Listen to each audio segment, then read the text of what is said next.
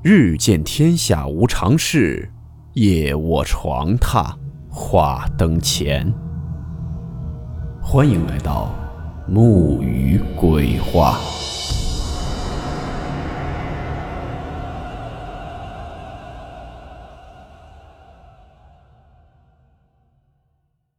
大家好，我是木鱼。今天这个故事。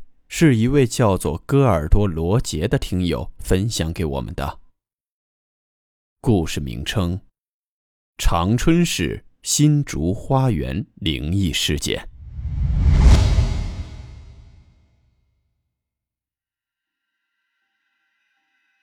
这是关于我家乡的一个灵异传说。老长春人应该都知道。在长春市内有一个叫做新竹花园的小区。相传，这个小区是抗日战争时日本鬼子掩埋妓女的万人坑所在地，所以之后发生过一些奇怪的事情。下面这个故事说出来，可能大家会有些不信。可这是发生在我舅姥爷和我家一个当幼儿园老师的亲戚身上的真实故事。我舅姥爷当时是负责建这个新竹花园小区的包工头。当年为了争这个地方的楼盘，两家开发商打得很厉害，所以施工队的酬劳相应的也很高。有一天。我舅姥爷正坐在工地旁边一个小土堆上嗑着瓜子儿，突然有一个工人慌里慌张地跑了过来。那工人跑过来后气喘吁吁，脸色煞白。我舅姥爷一看情况不对，就赶紧把瓜子袋放下，问他怎么了。那个工人抹了一把汗，就说：“老方啊，不好了！工地上平白无故的就从地里冒出了十三口红色大棺材。”工人们都不敢往下打地基了，你快去看一眼。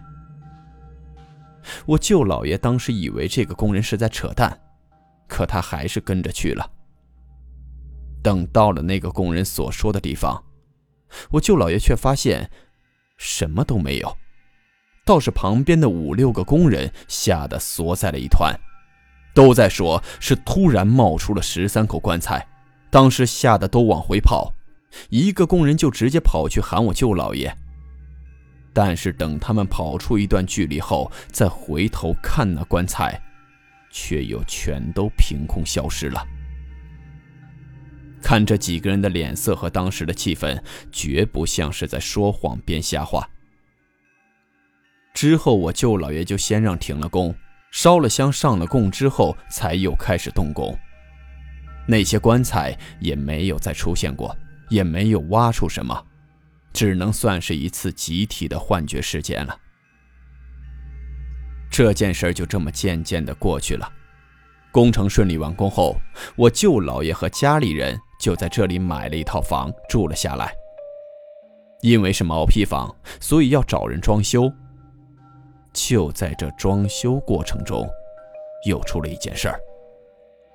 工人刮完大白后，就要安装玻璃。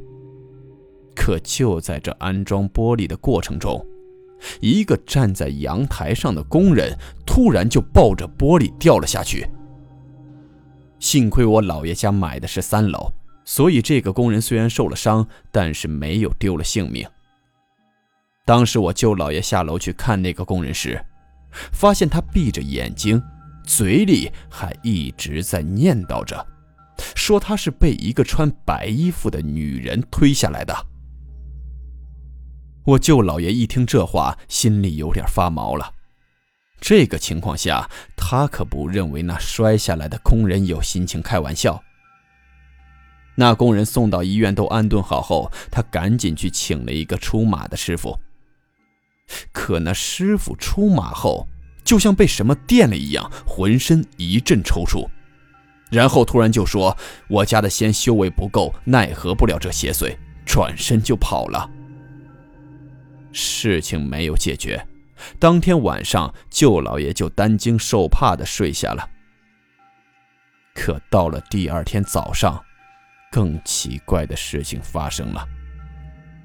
他醒来后却惊恐地发现自己睡在五楼的走廊里，而且有邻居跟舅老爷说，昨天晚上他们听到有女人的笑声，而且这笑声就是从三楼舅老爷的家里传出来的。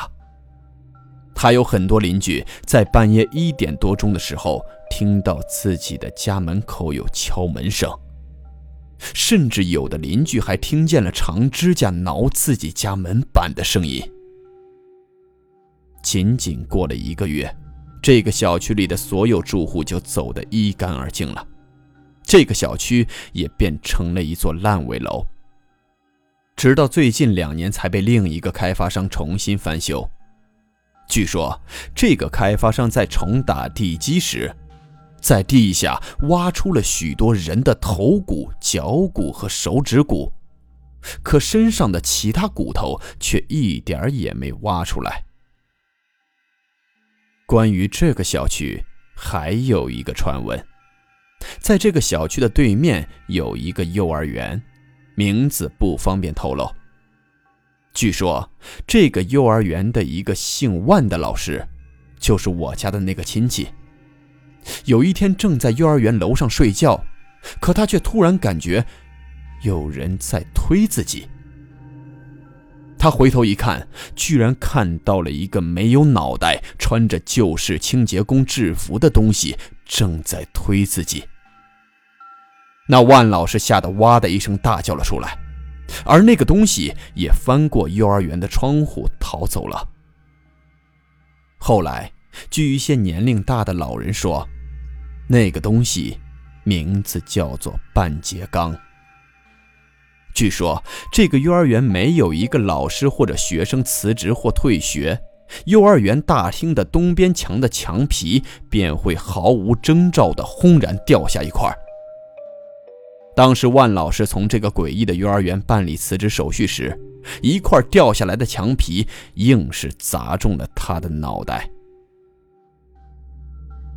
其实，这个世界上有没有鬼神，一直是人们所争论的话题之一。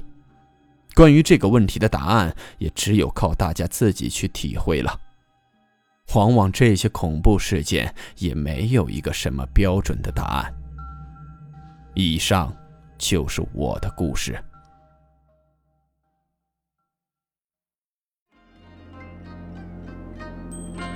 好了，我们今天的故事到此结束。祝你好梦，我们明晚见。